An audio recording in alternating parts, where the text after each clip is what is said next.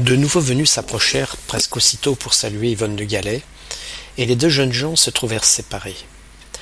Un malheureux hasard voulut qu'ils ne fussent point réunis pour le déjeuner à la même petite table. Mais Maulne semblait avoir repris confiance et courage. À plusieurs reprises, comme je me trouvais isolé entre Delouche et M. de Galais, je vis de loin mon compagnon qui me faisait de la main un signe d'amitié. C'est vers la fin de la soirée seulement, lorsque les jeux, la baignade, les conversations, les promenades en bateau dans les temps voisins se furent un peu partout organisés, que Maulne, de nouveau, se trouva en présence de la jeune fille. Nous étions à causer avec Delouche, assis sur des chaises de jardin que nous avions apportées lorsque, quittant délibérément un groupe de jeunes gens où elle paraissait s'ennuyer, mademoiselle de Galais s'approcha de nous. Elle nous demanda, je me rappelle, pourquoi nous ne cagnions-on pas sur le lac des Aubiers comme les autres. Nous avions fait quelques tours cet après-midi, répondis-je. Mais cela est bien monotone, et nous avons été vite fatigués. Eh bien, pourquoi n'y arrivez-vous pas sur la rivière? dit-elle. Le courant est trop fort, nous risquerions d'être emportés. Il nous faudrait, dit Maulne, un canot à pétrole ou un bateau à vapeur, comme celui d'autrefois. Nous ne l'avons plus, dit-elle, presque à voix basse. Nous l'avons vendu. Et il se fit un silence gêné. Jasmin en profita pour annoncer qu'il allait rejoindre M. de Galais. Je saurais bien, dit-il, où le trouver. Bizarrerie du hasard, ces deux êtres si parfaitement dissemblables s'étaient plus, et depuis le matin ne se quittaient guère. M. de Galais m'avait pris à part un instant, au début de la soirée, pour me dire que j'avais là un ami plein de tact, de déférence et de qualité. Peut-être même avait-il été jusqu'à lui confier le secret de l'existence de Bélisère et le lieu de sa cachette. Je pensais moi aussi à m'éloigner, mais je sentais les deux jeunes gens si gênés, si anxieux l'un en face de l'autre, que je jugeais prudent de ne pas le faire. Tant de discrétion de la part de Jasmin, tant de précaution de la mienne, servirent à peu de choses. Ils parlèrent, mais invariablement, avec un entêtement dont ils ne se rendaient certainement pas compte, Maulne en revenait à toutes les merveilles de jadis. Et chaque fois, la jeune fille, au supplice, devait lui répéter que tout était disparu. La vieille demeure, si étrange et si compliquée, abattue, le grand étang asséché, comblé, et dispersé les enfants aux charmants costumes. Ah faisait simplement Maulne avec désespoir, et comme si chacune de ces disparitions lui eût donné raison contre la jeune fille ou contre moi. Nous marchions côte à côte. Vainement j'essayais de faire diversion à la tristesse qui nous gagnait tous les trois. D'une question abrupte, Maulne, de nouveau, cédait à son idée fixe. Il demandait des renseignements sur tout ce qu'il avait vu autrefois. Les petites filles, le conducteur de la vieille berline, les poneys de la course. Les poneys sont vendus aussi Il n'y a plus de chevaux au domaine Elle répondit qu'il n'y en avait plus. Elle ne parla pas de Bélisère. Alors il évoqua les objets de sa chambre, les candélabres, la grande glace, le vieux luth brisé, il s'enquérait de tout cela avec une passion insolite, comme s'il voulut se persuader que rien ne subsistait de sa belle aventure, que la jeune fille ne lui rapporterait pas une épave capable de prouver qu'ils n'avaient pas rêvé tous les deux, comme le plongeur rapporte du fond de l'eau un caillou et des algues. Mademoiselle de Galais et moi, nous ne pûmes nous empêcher de sourire tristement. Elle se décida à lui expliquer. Vous ne reverrez pas le beau château que nous avions arrangé, monsieur de Galais et moi, pour le pauvre Franz. Nous passions notre vie à faire ce qu'il demandait. C'était un être si étrange, si charmant. Mais tout a disparu avec lui le soir de ses fiançailles manquées. Déjà M. de Galais était ruiné sans que nous le sachions. Franz avait fait des dettes, et ses anciens camarades, apprenant sa disparition, ont aussitôt réclamé auprès de nous. Nous sommes devenus pauvres. Madame de Galais est morte, et nous avons perdu tous nos amis en quelques jours. Que Franz revienne s'il n'est pas mort qu'il retrouve ses amis et sa fiancée, que la noce interrompue se fasse, et peut-être tout redeviendra-t-il comme c'était autrefois. Mais le passé peut-il renaître? Qui sait? dit Maulne pensif. Et il ne demanda plus rien. Sur l'herbe courte et légèrement jaune déjà, nous marchions tous les trois sans bruit. Augustin avait à sa droite près de lui la jeune fille qu'il avait cru perdue pour toujours. Lorsqu'il posait une de ces dures questions, elle tournait vers lui lentement pour lui répondre, son charmant visage inquiet. Et une fois, en lui parlant, elle avait posé doucement sa main sur son bras, d'un geste plein de confiance et de faiblesse. Pourquoi le grand Maulne était-il là comme un étranger, comme quelqu'un qui n'a pas trouvé ce qu'il cherchait et que rien d'autre ne peut intéresser? Ce bonheur-là, trois ans plus tôt, il n'eût pu le supporter sans effroi, sans folie peut-être. D'où venait donc ce vide, cet éloignement, cette impuissance à être heureux, qu'il y avait en lui à cette heure? Nous approchions du petit bois où le matin M. de Galais avait attaché Bélisère. Le soleil, vers son déclin, allongeait nos ombres sur l'herbe. À l'autre bout de la pelouse, nous entendions, assourdis par l'éloignement, comme un bourdonnement heureux, les voix des joueurs et des fillettes, et nous restions silencieux dans ce calme admirable. Lorsque nous entendîmes chanter de l'autre côté du bois, dans la direction des aubiers, la ferme du bord de l'eau. C'était la voix jeune et lointaine de quelqu'un qui mène ses bêtes à l'abreuvoir, un air rythmé comme un air de danse, mais que l'homme étirait et alanguissait comme une vieille balade triste. Mes souliers sont rouges, adieu mes amours. Mes souliers sont rouges, adieu sans retour. Maulne avait levé la tête et écoutait.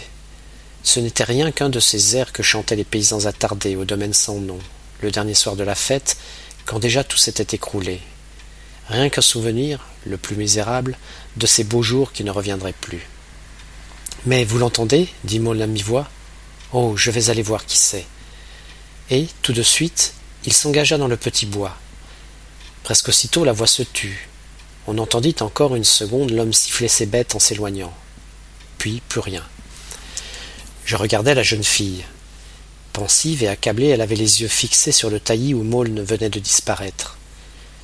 Que de fois plus tard elle devait regarder ainsi, pensivement, le passage par où s'en irait à jamais le grand Maulne. Elle se tourna vers moi. Il n'est pas heureux, dit-elle douloureusement.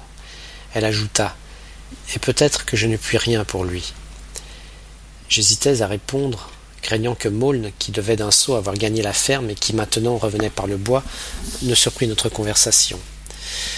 Mais j'allais l'encourager cependant, lui dire de ne pas craindre de brusquer le grand gars, qu'un secret sans doute le désespérait et que jamais de lui-même il ne se confierait à elle ni à personne. Lorsque soudain, de l'autre côté du bois, partit un cri. Puis nous entendîmes un piétinement, comme d'un cheval qui pétarade et le bruit d'une dispute à voix entrecoupée. Je compris tout de suite qu'il était arrivé un accident au vieux Bélisère, et je courus vers l'endroit d'où venait tout le tapage. Mademoiselle de Galais me suivit de loin. Du fond de la pelouse, on avait dû remarquer notre mouvement, car j'entendis au moment où j'entrais dans le taillis les cris des gens qui accouraient. Le vieux Bélisère, attaché trop bas, s'était pris une patte de devant dans sa longe. Il n'avait pas bougé jusqu'au moment où M. de Galais et de Louche, au cours de leur promenade, s'étaient approchés de lui. Effrayé excité par la voix insolite qu'on lui avait donnée, il s'était débattu furieusement. Les deux hommes avaient essayé de le délivrer, mais si maladroitement qu'ils avaient réussi à l'empêtrer davantage, tout en risquant d'essuyer de dangereux coups de sabot.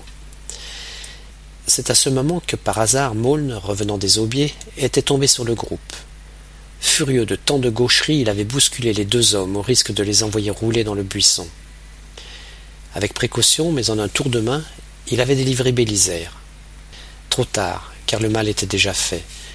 Le cheval devait avoir un air foulé, quelque chose de brisé peut-être, car il se tenait piteusement, la tête basse, sa selle à demi désanglée sur le dos, une patte repliée sous son ventre et toute tremblante.